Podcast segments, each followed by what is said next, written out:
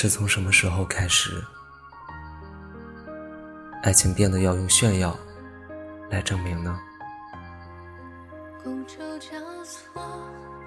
农历七月七的这天，全国无一例外的都在讨论一个事情：七夕，你是和谁一起过的呢？有伴的在朋友圈里秀恩爱，没伴的说那些有伴的在朋友圈里撒狗粮，大家互相伤害的玩的不亦乐乎。是从哪年开始？我们都变得急于得到一份感情，哪怕并不合适呢？是从哪天开始，我们把单身当做被他人的鄙夷不屑，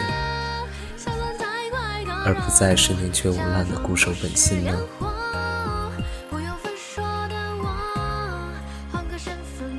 你还记得？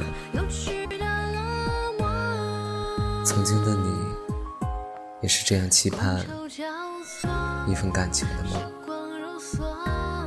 哪怕是施舍而得的。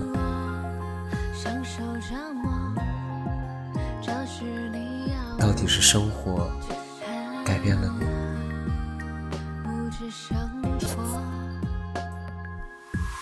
还是你改变了你自己呢？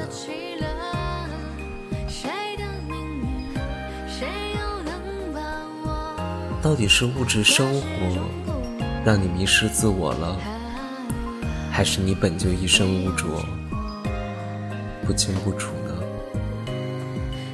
也许，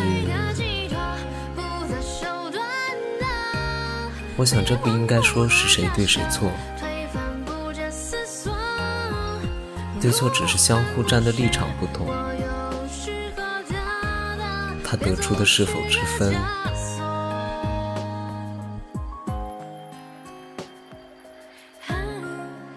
我想，应该不少人是因为外界压力、亲人、朋友他们的催促，而选择了一份并不适合的感情吧。那么，真的委屈你了呢？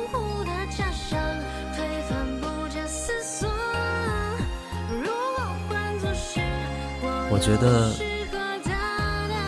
你要相信，那个命中注定的人正在与你相遇的路上。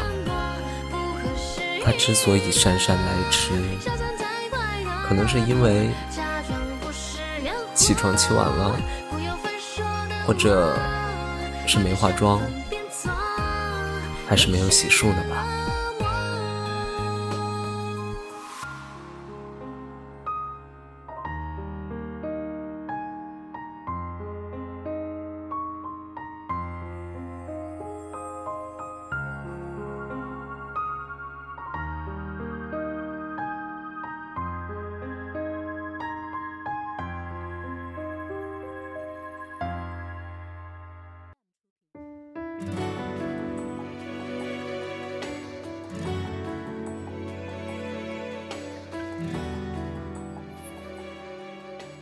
那个人之所以要来的那么晚，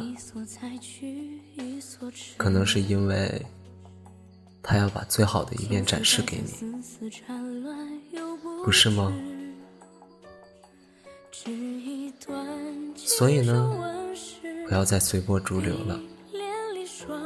明明都已经等了这么久，干嘛要半途而废呢？也许就在下一个转角，那个姗姗来迟的人就要来到你的面前了。可是，万一你却在这个十字路口选择停下脚步，而畏惧车来车往，错过了，那么岂不是让你很失望呢？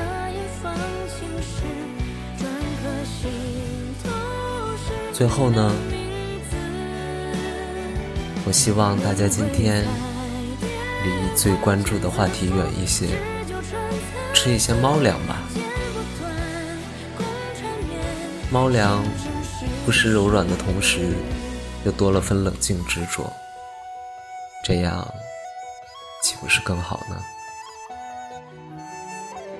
我是你的说书人，你们是我的故事集。那今天七夕的特别节目就到此为止了。